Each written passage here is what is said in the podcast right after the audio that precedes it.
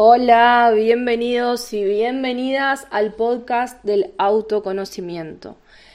Bueno, este episodio es más que nada una especie de despedida de la primer temporada eh, que va a tener alrededor de unos 11 episodios.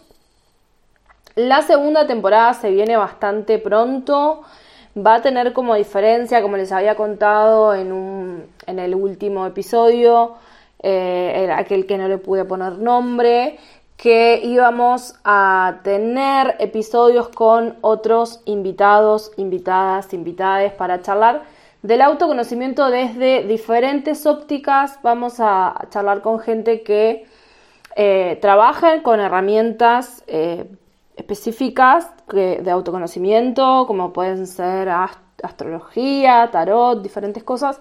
Pero también vamos a charlar con personas que trabajan con cosas o, en su vida.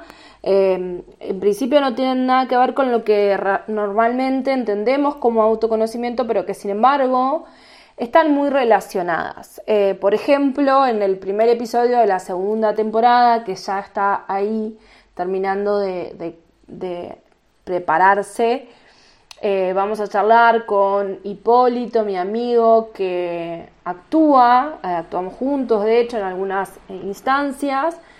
Y, vamos a hablar un poco de eso, de cómo la actuación, el teatro y las diferentes cosas que él ha ido haciendo lo han acercado al autoconocimiento. Después vamos a, charlar también con mi profe de canto, que nos va a contar desde el lugar de la música y ahí vamos a ir eh, invitando a más personas que nos cuenten desde el lugar en el que viven la experiencia de autoconocimiento. Mi principal objetivo con esto es que podamos entender que el mapa no es el territorio, que si bien podemos contar con herramientas de autoconocimiento que nos cuentan dónde tenemos la luna y cuáles son nuestros mecanismos emocionales y cuál es nuestro camino de vida y un montón de cosas. Al final, eh, los pingos se ven en la cancha, dice el dicho, ¿no? O algo así. Eh, ¿A qué voy con esto? A que el autoconocimiento en realidad se termina aplicando a nuestro cotidiano. Si yo sé dónde tengo la luna, pero no sé qué me gusta, pero no sé cómo vivo las cosas, pero no me presto atención para observarme y para mirarme. Igual sigue habiendo una parte del autoconocimiento que no está, eh, no la estoy viviendo. Entonces, eh, me parece súper importante y súper interesante ver de qué manera también practicamos el autoconocimiento en, en cosas súper cotidianas y en cosas no tan cotidianas, pero que en principio no están asociadas a estas herramientas. Como les decía, em, nada, otras, otras actividades. Eh, nada, este año además ha sido para mí un año muy particular que me ha llevado también a conocerme, por ejemplo, a través de mi trabajo. Eh, y creo que eso también cuenta, ¿no? Eh, estoy en el mismo lugar trabajando hace siete años, y hace unos meses, hace poquito en realidad, no hace unos meses, hace un, mes quizás o dos, decidí eh, poner una pausa en ese trabajo. En principio es una pausa, pero una pausa que, que puede ser también un fin, un stop para dedicarme a, estos emprendimientos, a, acompañar procesos de autoconocimiento y, eso también me ha llevado a conocerme, ¿no? A, darme cuenta de que habían espacios donde yo no tenía ganas de estar, por lo menos de momento, y que eso también tiene que ver con escucharme y con conocerme.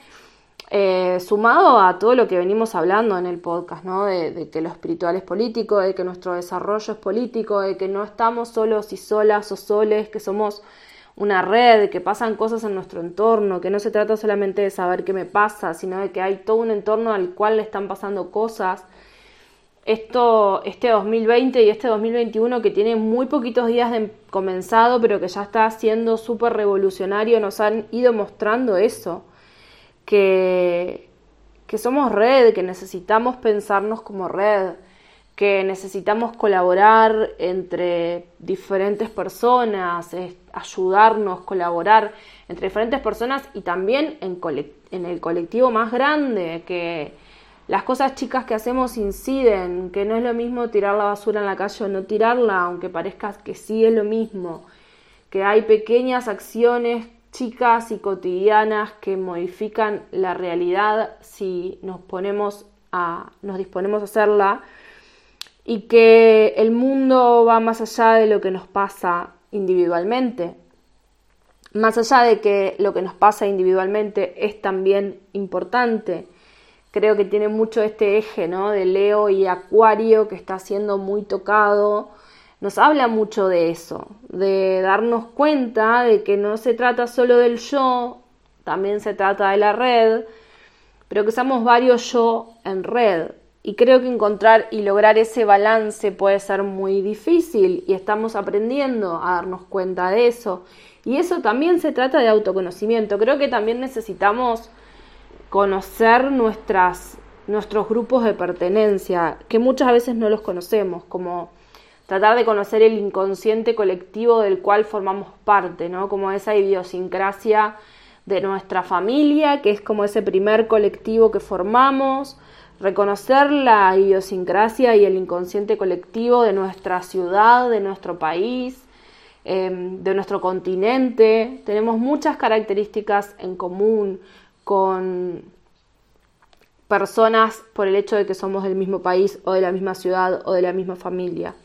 Y está bueno también permitirnos analizar eso, ¿no? Como darnos cuenta de por dónde viene la mano, de qué cosas podemos estar como trayendo en colectivo.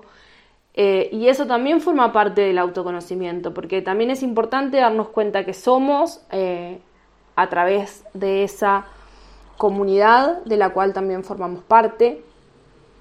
Así que, nada, me parece que estamos entrando en esa, que a veces tenemos ganas de pensar en la red, a veces no, a veces nos sentimos abrumados, a veces no, a veces queremos hacer contenido, a veces no, y así nos va pasando con todo, porque estamos en un momento de transición, estamos en un momento de transformación súper profundo, en algunos lugares leía cosas como, bueno, ya entramos en la era acuario, ya está, todo va a ser hermoso.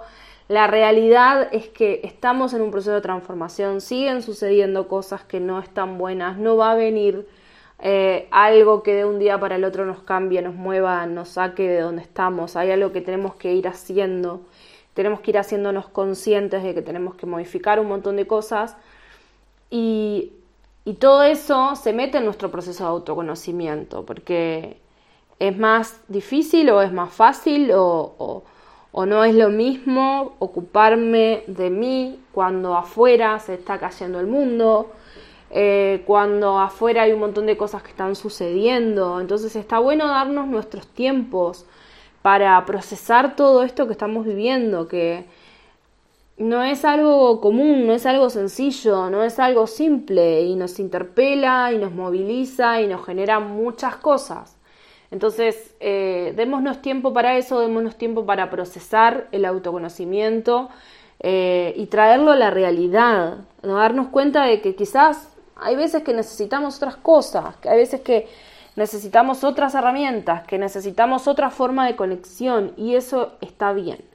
Así que nada, les mando un beso muy, muy grande. Les agradezco muchísimo por haber eh, acompañado esta primer temporada de este podcast, que además es mi primer podcast, la primera vez que grabo un podcast que lo sostengo, más allá de que hubo viernes que estuve, viernes que no, entre el penúltimo y el último hubo un tiempo largo de diferencia, es verdad, me hago cargo, me hago responsable pero nada, estoy muy feliz del proceso que fue teniendo este, este podcast, este espacio de comunicación. Nos vamos a estar viendo en breve con ese primer episodio de la segunda temporada. Probablemente en el primero esté yo sola nuevamente contándoles un poco más de qué va y de qué, en qué anda mi vida y qué está pasando, porque eh, nada, va cambiando tan rápido todo que está bueno tener una actualización. Y después nos vamos viendo en estos episodios donde van a haber invitados, en algunos sí, en otros no.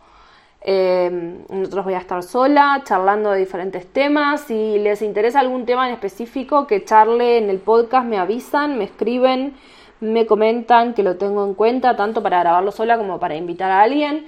Eso dependiendo de cuál sea el tema. Les recuerdo que me pueden seguir eh, en Instagram, por allí estoy bastante más presente, con mucho más frecuencia, eh, publicando cosas prácticamente todos los días o todos los días sean historias, sea en el feed de diferentes temas, ahí me pueden escribir, me pueden preguntar y pueden informarse de las diferentes propuestas, los talleres, distintas cosas que, puedo ofrecerles por allí.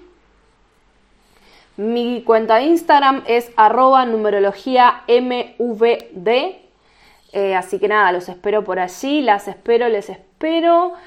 Y lo último que es pedirles que si les interesa, si les copa y si les parece que tienen a alguien que le pueda copar este contenido, se lo compartan. Eh, porque nada, cuando hacemos contenido está bueno que pueda llegar a la mayor cantidad de gente posible. Así que si me ayudan con eso, les voy a estar enormemente agradecida. Les mando un beso enorme y nos vemos en la próxima temporada. Beso gigante.